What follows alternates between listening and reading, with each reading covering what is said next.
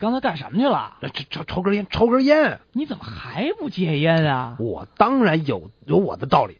你还有道理？当然你看这吸烟这味儿吧，肯定比厕所那味儿好，所以这吸烟有利于上厕所时候的解臭。这也是理由。男女同抽一支烟，表示关系不一般呢。嗯，这倒是，男的吧，在一块儿同抽一支烟，他他没说的，表示没钱了呗。那就别抽了呗。家里有蟑螂，逮一个烫一个，看谁怕谁。嘿，你这人，哎，边做愁眉苦脸状，边抽烟，足以吸引女性的同情，加上假咳嗽几声，嘿嘿，效果极佳呀。谁会同情你呀、让你楼下的邻居对你另眼相看呢，这有力催化剂。疯子，烟灰可以止血镇痛。没听说过。药店的伙计啊，常记得你，一去就知道你买枇杷露。是啊，呃死了还可以捐献肺来做研究啊。哦，有谁要啊？衣服上的烟味儿加上点香水、口红印子，可以作为老婆跟你主动分手的最好道具。你快了，呃，让你养成节俭的好习惯，从不会因为没钱而买不起烟。这也就节俭吗？眉烟抽抽劣质烟，可以知道这忆苦思甜的含义吗有？病，作为递名片之后的跟进措施，反正我不要。